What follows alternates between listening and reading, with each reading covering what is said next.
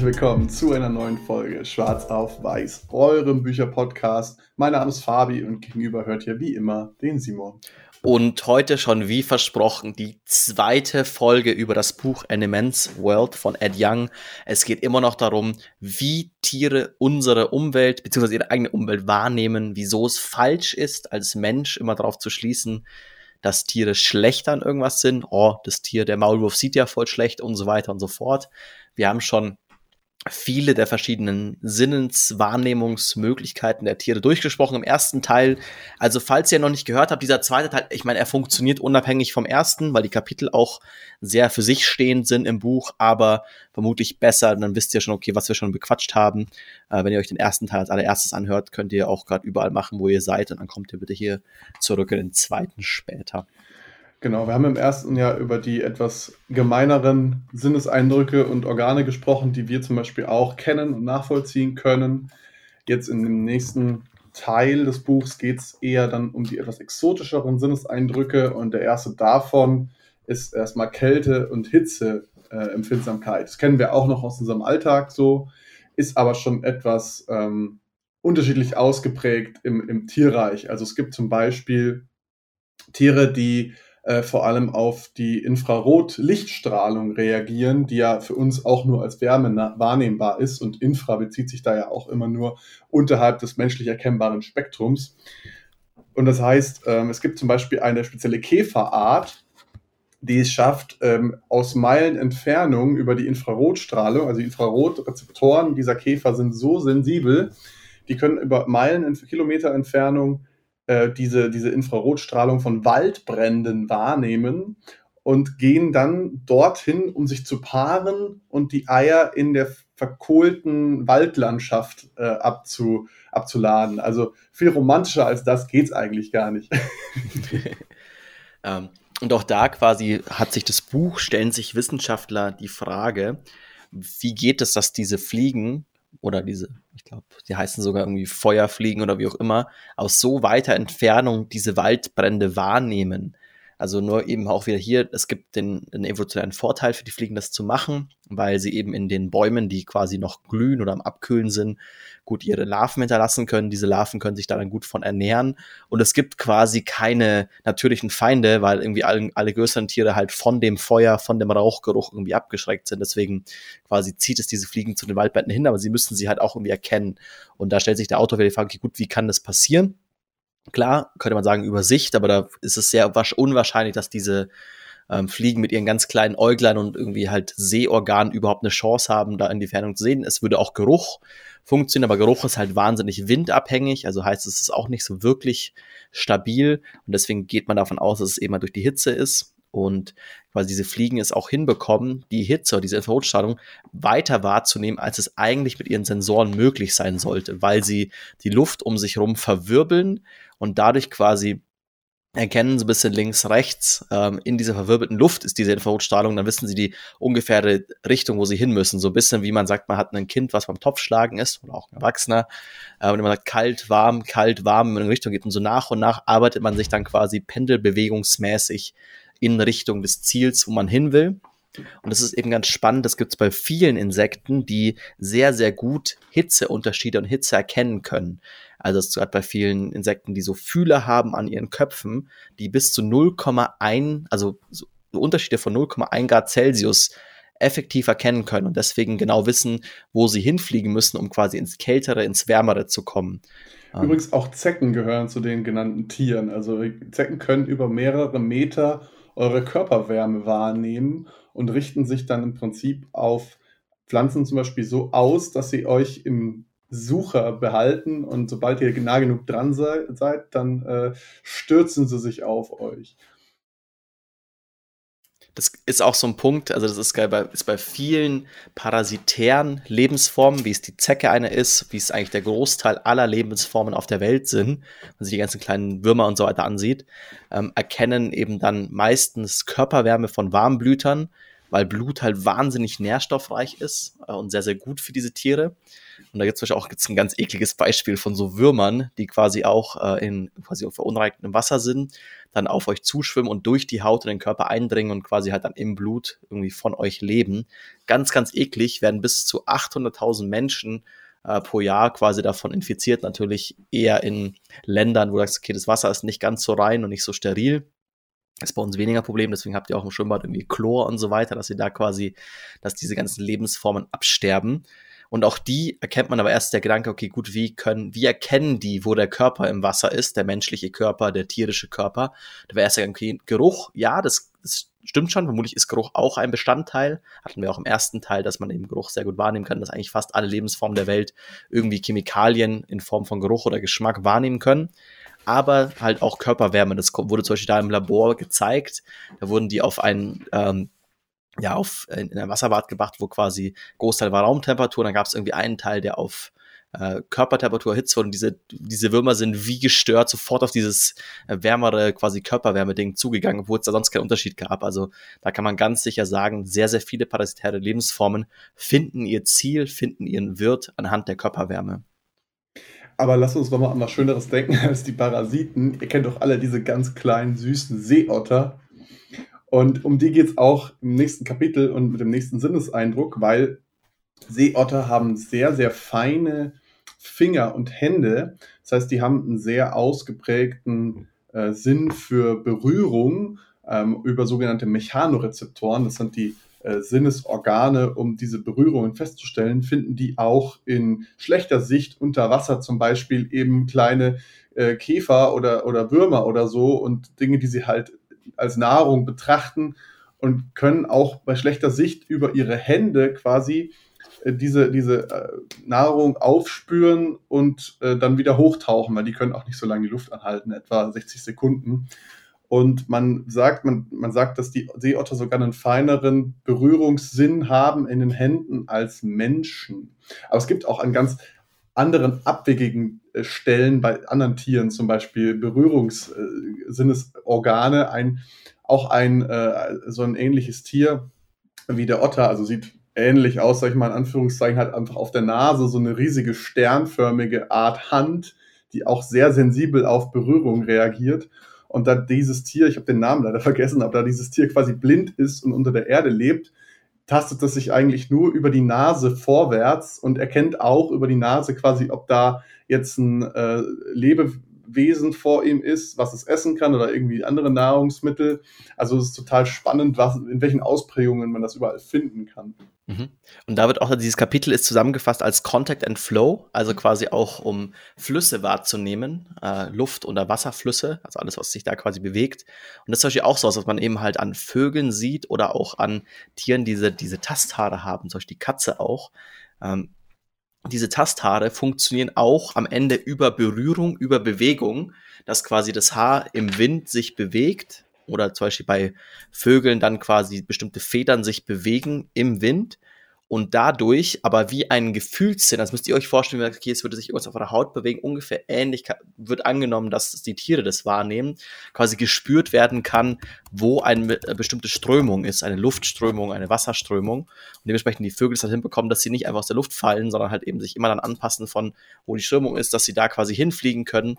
Ähm, Fische genauso, die auch sagen, sie haben quasi können auf ihren Schuppen quasi Strömungen wahrnehmen und dementsprechend dann da irgendwie hin ähm, hinschwimmen und da eben, ich finde immer das ganz schön zu sagen, okay, der Autor versucht es uns klar zu machen, wie sich das vermutlich für die Tiere anfühlt und es ist kein so ein konkreter, nachgedachter Gedanke über uns von, okay, jetzt möchte ich quasi irgendwas erfühlen und ich irgendwas in die Hand nehme und versuche das irgendwie die Form zu erfüllen, sondern es ist wieder, jemand berührt euch irgendwie hinten und ihr merkt, oh, da ist irgendwas, ich muss mich umdrehen und schon fast reflexartig ähm, reagiert ihr auf die Bewegung. Genauso ist es dann bei diesen Tieren, die quasi einen erweiterten Berührungs- und Tastsinn haben anhand der Härchen, die sie im ganzen Körper haben.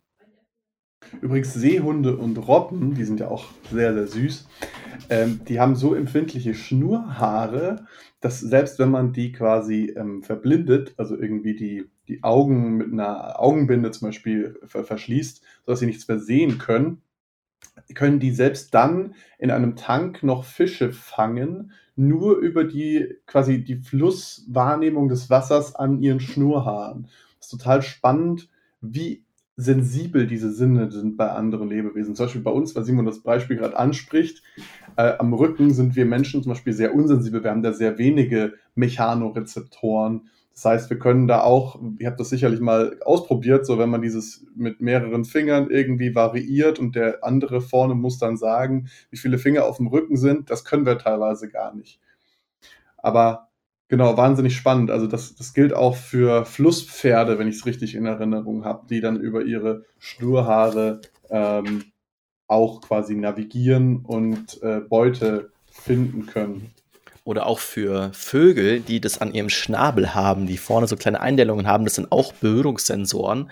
Wir haben teilweise eben, also gerade speziell Vögel mit so langen Spitzenschnabeln in der Wüste zum Beispiel, dann quasi in, das, in den Sand reinpicken und in dem Moment des Pickens noch gar nicht wissen, was da ist, aber dann quasi erspüren können. So wenn ihr sagt, okay, ihr führt euch so oder fahrt euch so ein bisschen ganz langsam um euren Mund vielleicht drum, gerade wenn ihr irgendwie einen Bart habt, dann könnt ihr vielleicht nochmal eher merken von, hey, ihr müsst doch nicht mal eure Haut brühen, aber ihr merkt, dass da irgendwie was ist. Dann kann man quasi in die Richtung dann den Schnabel bewegen und dann dementsprechend Würmer und so wahrnehmen und fressen, was ohne gar nicht möglich wäre. Also auch gerade diese harten, ich glaube, Chitin nennt man das quasi schnell, wie bei uns die Nägel sind ja quasi auch aus Chitin. Ähm, hoffentlich spreche ich es richtig aus. Und trotzdem sind da vorne quasi Tastorgane an diesen Schnäbeln dann, um halt eben auch außen, obwohl man da nichts sehen kann, der Vogel kann natürlich nicht unter die Erde sehen, erkennen kann, ob da irgendwelche Tierchen sind, die fressbar sind.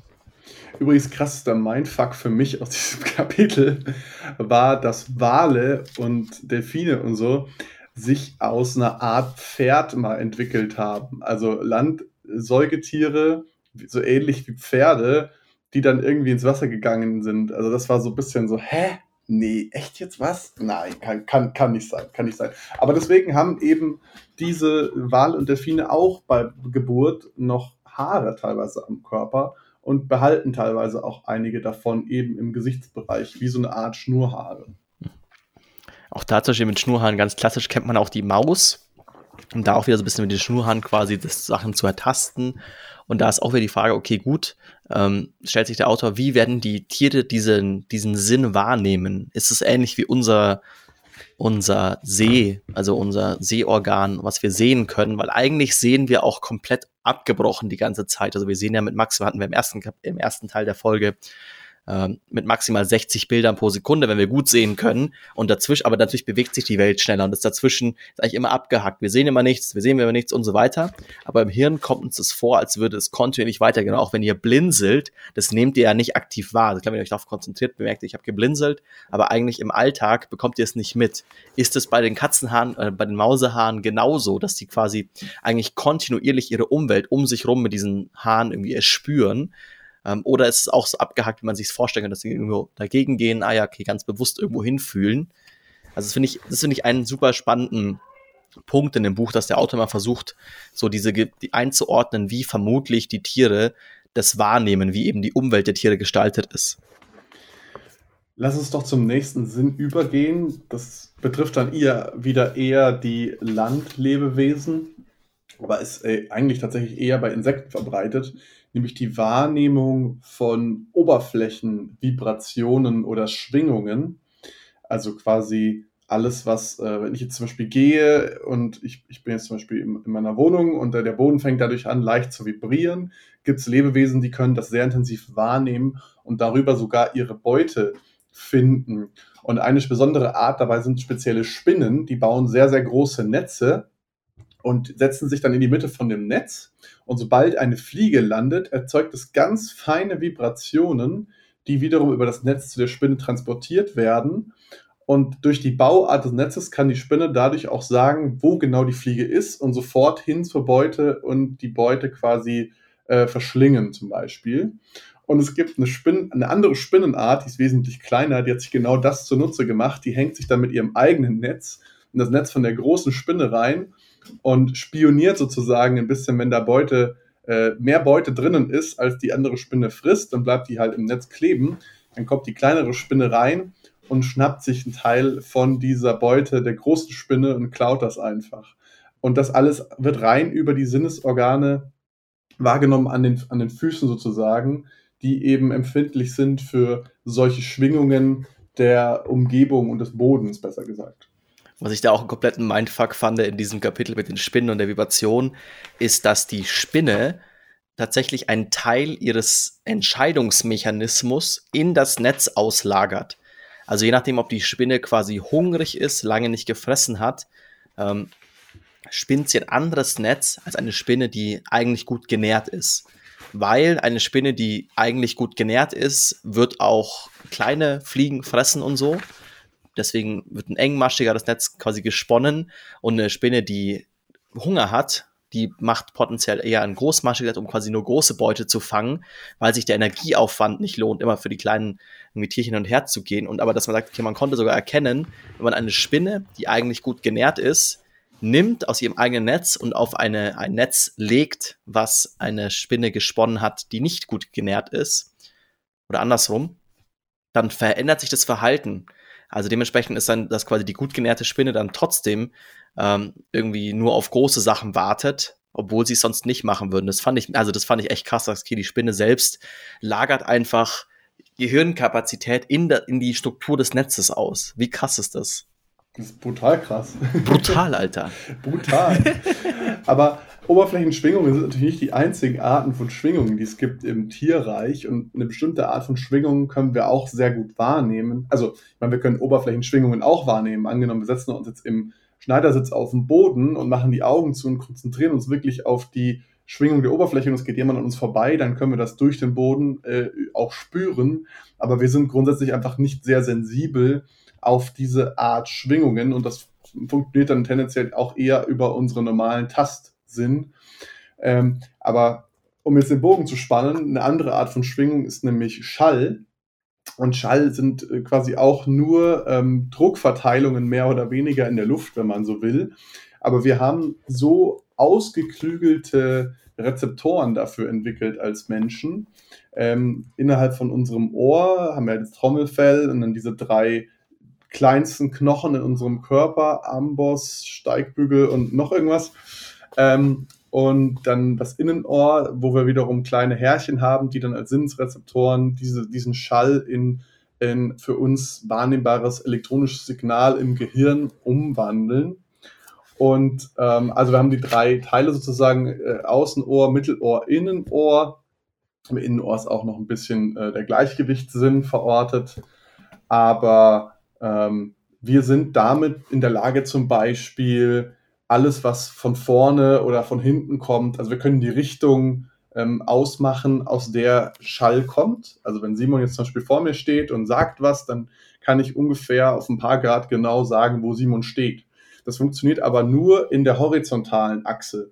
Sobald wir jetzt in die vertikale, also nach oben gehen, wird es schon viel, viel schwieriger, weil unsere Ohren auf der gleichen Höhe sind. Das heißt, wir können eigentlich nur äh, um uns herum 360 äh, Grad entscheiden, wo Sachen verortet sind. Allerdings, sobald quasi oben, unten dazu kommt, wird es schwieriger.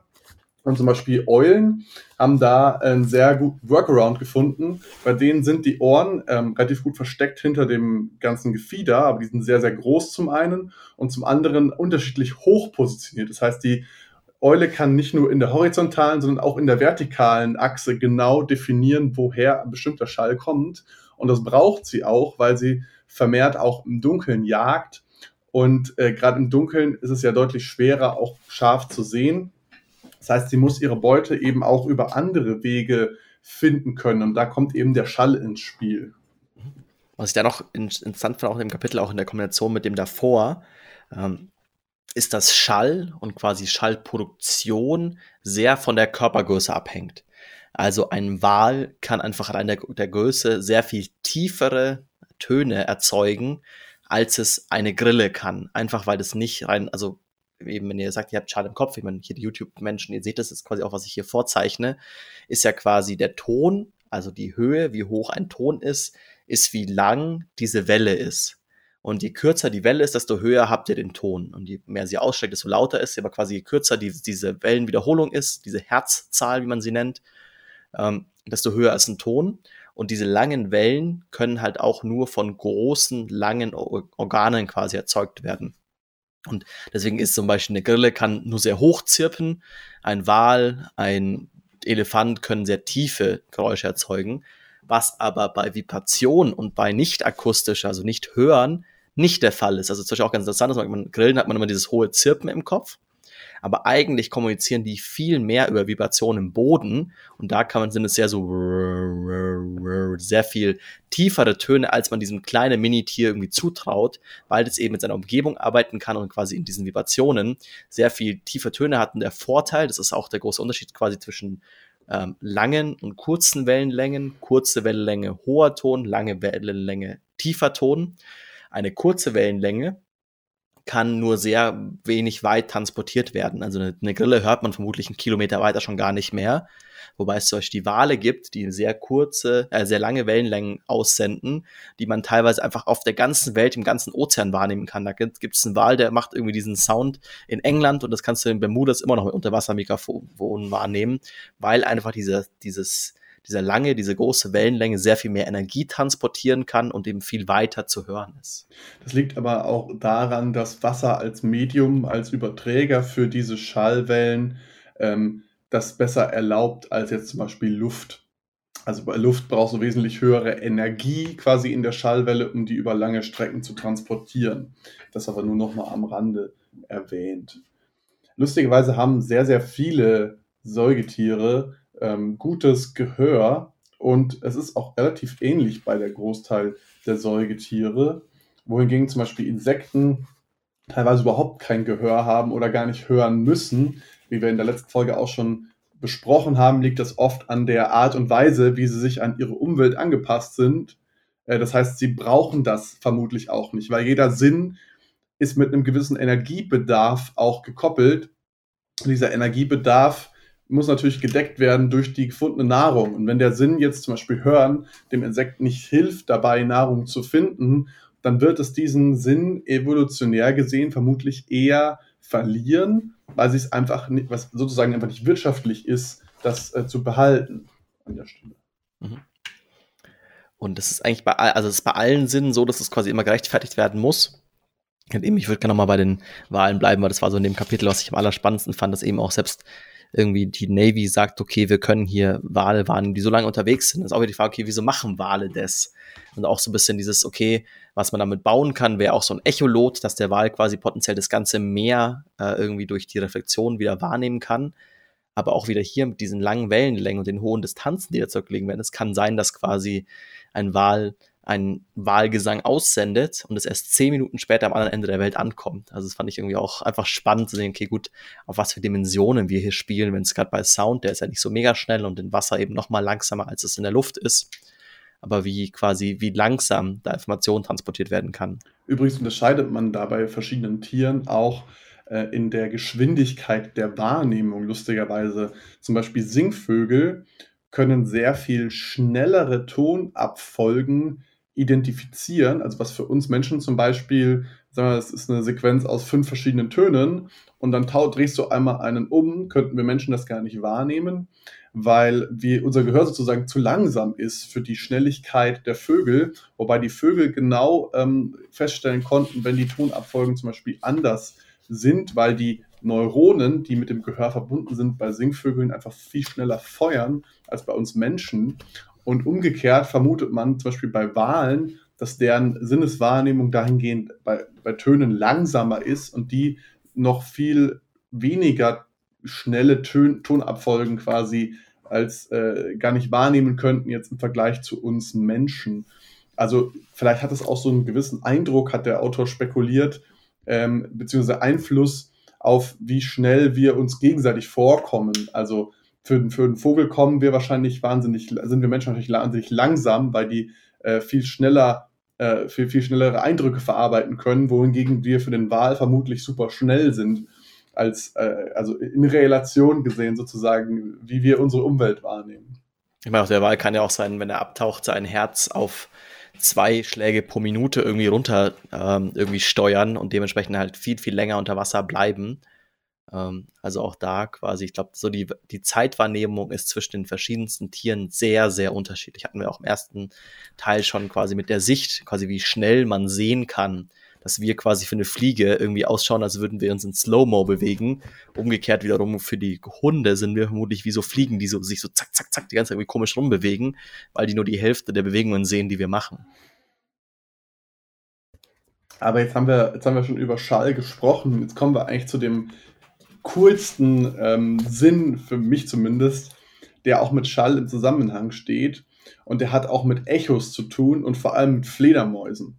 Äh, Fledermäuse haben zum Beispiel von der Hörfrequenz, die Töne, die sie wahrnehmen, deutlich höhere Frequenzen als wir jetzt. Also unser Gehör geht so von, ich glaube, 20 Hertz bis äh, 40 Kilohertz oder so oder 20 Kilohertz. Don't quote me on that. Und die, die Fledermaus kann halt bis zu 300 Kilohertz wahrnehmen, was wir zum Beispiel als Ultraschall dann bezeichnen. Und was die Fledermaus macht, ist, sie kann gleichzeitig auch Ultraschalltöne selbst erzeugen die wiederum von ihrer näheren Umgebung, wir haben ja schon gesagt, ähm, je höher die Frequenz, desto höher muss die Energie sein, damit das in größerer Reichweite noch wahrnehmbar ist. Das heißt, sie kann damit nur ihre nähere Umgebung beschallen und der Schall, der dann zurückgeworfen wird, den kann sie wiederum hören und sich so in ihrer Umwelt orientieren, weil Fledermäuse kein äh, oder quasi kein Sehsinn entwickelt haben. Und auch das ist so ein bisschen äh, dieser, dieser, coole, dieser coole Teil, ähm, weil man hat zum Beispiel festgestellt, also auch Fledermäuse, nicht nur, ähm, also nicht nur quasi diese Echolocation, was sie machen, sondern auch, wir haben das vorhin ein bisschen übergangen, aber die haben auch feine Haare auf ihren Flügeln und wenn man jetzt verhindert, dass die ihre, ihren Tastsinn sozusagen einsetzen können, um den Luftfluss um ihre Flügel herum wahrzunehmen, dann sind die wesentlich unbeholfener in der Navigation. Also es ist auch immer so ein bisschen so ein Zusammenspiel aus den verschiedenen Sinneseindrücken, die dann wirklich die Umwelt des Tieres äh, wahrnehmbar macht in dem Fall. Also da Und sieht man auch zum Beispiel bei den Fledermäusen mit diesen Härchen, dass die auch, glaube da fällt da der, der Punkt von, wie gut die Beute quasi fangen können, auf 50 Prozent. Also äh, wirklich viel, viel schlechter als vorher, eben davor mit dem Echolot und quasi zu erkennen, sind die echt gut und echt stark quasi ähm, ihre Beute zu erkennen, aber wenn du sagst, okay, du nimmst ihnen dieses, diesen Tastsinn, diese Art und Weise quasi da genau hin zu navigieren, dann ist es bedeutend schlechter. Aber nicht nur Fledermäuse machen tatsächlich diese Echolocation, sondern zum Beispiel auch Delfine. Und ich hatte ja vorhin schon irgendwie angeschnitten, dass ähm, Schall sich unter Wasser anders ausbreitet als über Wasser. Und das war auch mal so ein bisschen Brainfuck, weil quasi unter Wasser, euer Körper besteht ja zum Beispiel auch zum Großteil aus Wasser. Das heißt, wenn ihr jetzt im Wasser seid und ein Delfin kommt und der macht so eine Echolocation auf euch drauf, dann nimmt er gar nicht eure Haut wahr, weil ihr besteht ja irgendwie zu einem großen Prozentsatz an Wasser, sondern die Schallwellen übertragen sich einfach von dem Umgebungswasser in euer Körperwasser. Und der Delfin kann dann quasi so röntgenmäßig die Reflexionen von euren Knochen und Organen oder, oder anderen Gewebe wahrnehmen. Und das war so mal so ein bisschen Brainfuck. Also Delfine haben quasi mit ihrem Echolocation so ein bisschen äh, den, den äh, wie heißt das, den Jamba Nacktscanner, wenn ihr so wollt. den Jamba Nacktscanner, oh, lange her. ähm, was es da auch gibt, ich meine, ist ja auch bei vielen Sachen sind wir ja inspiriert aus der Natur. Ich meine, genau das, was man kennt, um irgendwie halt zu schauen, okay, was für ein Geschlecht hat ein Kind, sonst wie geht's denn in den Organen? Der Ultraschall ist nichts anderes. Also, es, was heißt nichts anderes? Ultraschall ist Ultraschall. Die Tiere nutzen es halt irgendwie auf natürliche Art und Weise und wir benutzen es genau, um zu schauen, was im Körper irgendwie vor sich geht, weil es eben durch bestimmte Hautschichten durchdringen kann, wo wir nicht reinschauen können. Was ich ganz spannend auch fand, dass quasi eine bestimmte Mottenart oder verschiedenste, die von Fledermäusen sonst gefressen werden, ganz bewusst selbst auch wieder Ultraschall quasi erzeugen und aussenden, um die Fledermäuse zu verwirren, damit dass sie die Motten verfehlen. Also es war quasi so ein äh, quasi die eigenen Waffen gegen die Fledermaus benutzt, dass die Motte quasi sagt, okay, ich muss hier äh, bestimmte Töne erzeugen, damit die Fledermaus nicht genau weiß, wo ich bin, damit der Ultraschall, der zurückgeworfen wird, irgendwie gestört ist und dementsprechend eben diese Motte überleben kann, obwohl sie in der Nähe von Fledermäusen lebt. Und ähm, mit, dem, mit dem nächsten Sinneseindruck kommen wir wieder so ein bisschen ins Wasser zurück, weil das funktioniert an Land nämlich überhaupt nicht, weil Luft nämlich zum Beispiel ein wahnsinnig schlechter elektrischer Leiter ist, wohingegen Wasser ein sehr guter elektrischer Leiter ist. Deswegen hat sich eine bestimmte Spezies Fische entwickelt, die quasi Elektrizität selbst erzeugen beziehungsweise Elektrizität wahrnehmen können. Und ähm, Elektrizität äh, zu erzeugen ist eigentlich nochmal, das, das ist noch die seltenere sozusagen von den beiden. Das können nämlich nur sehr, sehr wenige. Und den meisten, Aal, den jeder von uns kennt. Der Aal, genau, der Zitteraal. Ähm, aber die wenigsten quasi können das und der Aal benutzt das eben zur Verteidigung oder auch zur Jagd. Aber ähm, in dem Fall vom Aal ist nochmal was Besonderes, weil das so eine hohe Spannung hat, dass wir das auch als schmerzhaft wahrnehmen können. Es gibt aber auch Fische, die wesentlich weniger Spannung erzeugen können, was für uns quasi nicht wahrnehmbar ist, aber natürlich messbar ist. Äh, und so ein bisschen in ihrer Umwelt navigieren, mehr oder weniger. Das heißt, die, die senden konstant so ein elektromagnetisches Feld um sich herum aus, im Bereich von ein paar Zentimetern, und können spüren, sobald irgendwas dort ist. Also ob das jetzt ein Stein ist, ob das jetzt eine, äh, ein anderes Tier ist oder irgendwas anderes. Die spüren das dann durch diese Spannungsveränderungen in ihrem Feld und können entsprechend dann ausweichen oder wenn sie ein, ein, äh, ein, ein Beutetier wahrnehmen, natürlich auch danach schnappen und so weiter. Und zum Beispiel Haie, die senden das nicht selber aus, aber die machen sich das äh, zu einem gewissen Teil zunutze. Also die können diese Felder wahrnehmen, weil wir alle auch tatsächlich konstant irgendwie elektrische Felder, kleinste elektrische Felder erzeugen. Ähm, das ist ja auch so ein bisschen die, die zugrunde liegende Witz von dem Film Matrix, falls ihr den gesehen habt. Ähm, aber ich will es nicht zu weit abschweifen. Und äh, Haie können eben auch diese Felder von anderen Tieren wahrnehmen und benutzen zum Beispiel auf weite Distanzen ihren Geruchssinn, wenn sie näher rankommen, dann die Augen, wenn sie ganz nah rankommen, um dann wirklich den finalen Schnapper zu machen, sozusagen, verwenden sie auch diesen elektrischen Wahrnehmungssinn. Super spannend. Also ähm, insofern können wir eigentlich da auch einen Haken jetzt drunter machen und dann haben wir eigentlich nur noch einen Sinn, der offen ist nämlich ähm, das der, magnetische Feld. Der, das magnetische Feld, genau. Und, da ist es so, ich meine, das kennt jeder von euch von, also das klassische Beispiel, was man kennt, sind Vögel, die irgendwie in den Süden fliegen und da irgendwie richtig hinfliegen und das magnetische Feld der Erde wahrnehmen können, um damit zu navigieren. Ähm, das glaube ich, also es ist immer noch nicht ganz klar, wie das gemacht wird, aber quasi mit einem in dem im Schnabel funktionierenden Sensor können sie quasi dieses Feld wahrnehmen, um zu wissen, wo sie hinfliegen müssen. Da sind aber Vögel nicht die einzigen, die das können. Ja, es gibt auch tatsächlich andere Tiere, aber Vögel sind tatsächlich die, also zum Beispiel auch hier wieder Unterwasserwale, aber zum Beispiel, also bleiben wir kurz nochmal bei der Theorie. Also der, der elektromagnetische Sinn hat sich nicht entwickelt, weil Tiere das selber erzeugen können. Es gibt tatsächlich kein Tier, was selber Magnetismus erzeugen kann, sondern rein durch die, dieses Magnetfeld, was die Erde uns bereitstellt. Die Erde hat ja einen Eisenkern, der relativ heiß ist und der eben konstant dieses elektromagnetische Feld erzeugt, was wir zum Beispiel auch nutzen für Kompasse. Und ähm, das hat zur Folge, dass bestimmte Tiere das dann äh, gelernt haben wahrzunehmen und sich eben daran zu orientieren. Und ähm, zum Beispiel auch eine bestimmte Walart kann das, ich glaube, mehrere Wahlarten können das wahrnehmen, aber man hat festgestellt, dass zu einem Zeitpunkt von einem Solarsturm, das heißt, wenn die Sonne wieder mal irgendwie ein bisschen crazy ist und so Partikel Richtung Erde schleudert, dann kann dieses Magnetfeld eben der Erde, dieses natürliche, gestört werden. Man hat festgestellt, dass an Tagen, an denen das besonders schlimm war, es bis zu viermal so wahrscheinlich war, dass bestimmte Wale gestrandet wurden, versus an normalen Tagen, wo es keine starke Solaraktivität gemessen wurde. Und das zeigt auch, wie sehr sich Tiere dann darauf verlassen, auf diesen elektromagnetischen Sinn, um sich global gesehen zu navigieren. Oder beziehungsweise, dass, dass der zugrunde liegende Sinn ist eben, um diese langen Reisen durchzuführen, zum Beispiel wenn die Zugvögel in den Süden ziehen im Winter und dann im Sommer wieder zurückkommen nach Europa. Das sind alles Tiere, die eben diese, dieses Magnetfeld der Erde benutzen zur Navigation und um sich daran zu orientieren.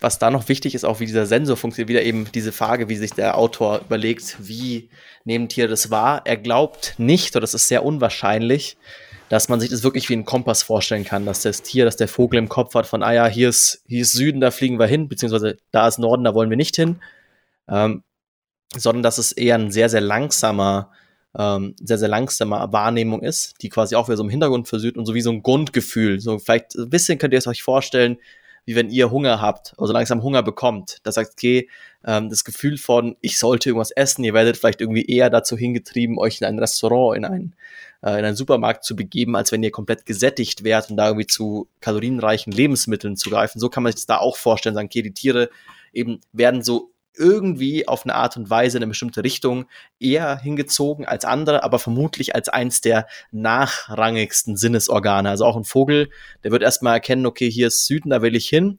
Aber natürlich, wenn da ein Baum ist, weil der Vogel diesen Baum sieht, wird er nicht hinfliegen. Wenn der Vogel riecht, dass da ein Waldband ist, wird er da auch nicht hinfliegen. Also es ist sehr nachrangiges, rangiger Sinn vermutlich sehr langsam immer im Hintergrund quasi auftritt. Und eben, ich finde dieses Beispiel Hunger ganz spannend dafür, weil es euch irgendwie auch so, es ist nichts, was irgendwie akut eure Handlung beeinflusst, aber euch so nach und nach in eine bestimmte Richtung bewegt.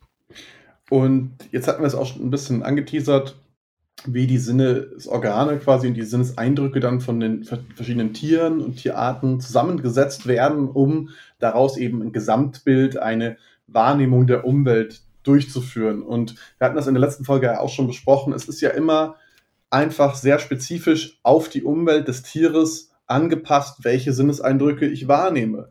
Und kommen wir jetzt wieder auf das Beispiel Fledermaus. In der natürlichen Umwelt der Fledermaus gibt es halt zum Beispiel keine Glasscheiben. Und Glasscheiben sind was ganz Gefährliches für Fledermäuse, weil die halt den Schall eins zu eins zurückwerfen. Das heißt, für, für die Fledermaus sieht aus, als wäre da nichts.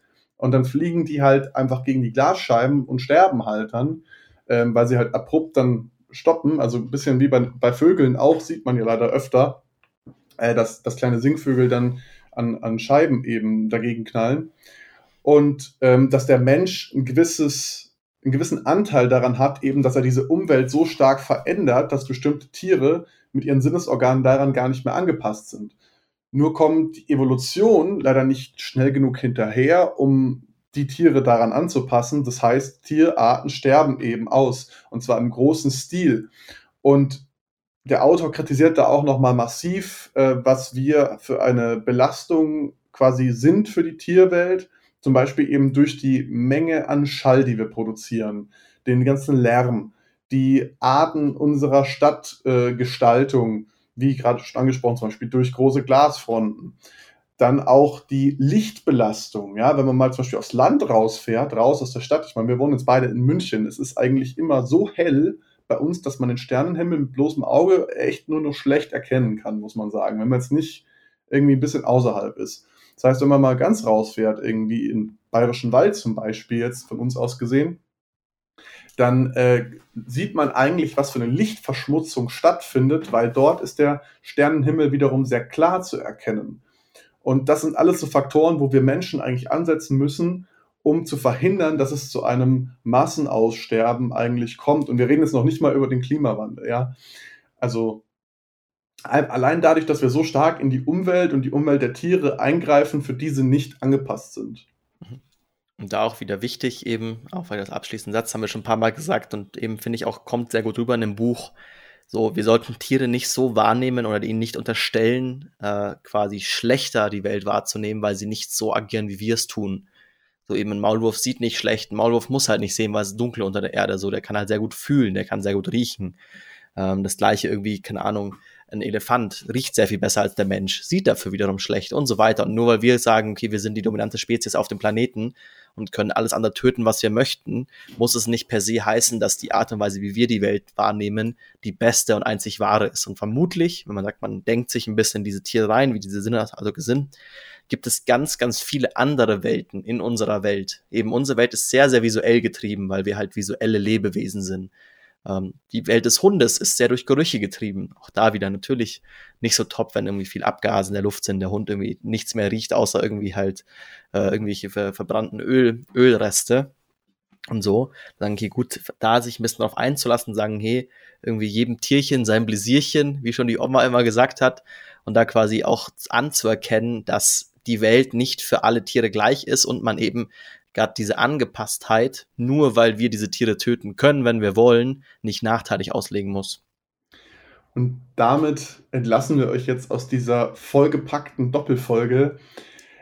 Wenn euch das gefallen hat, das Format, dann schreibt uns gerne eine E-Mail oder eine Nachricht oder kommentiert unter dieses Video auf YouTube. Falls ihr es noch nicht getan habt, natürlich auch gerne Daumen hoch und subscriben und die Glocke. Ihr kennt das Spielchen, damit uns der Algorithmus auch anderen Leuten, die ähnliche Interessen haben, besser ausspielt. Und ansonsten sehen wir uns in zwei Wochen wieder zu einer neuen Folge Schwarz auf Weiß. Macht's gut, bis dahin. Ciao. Ciao.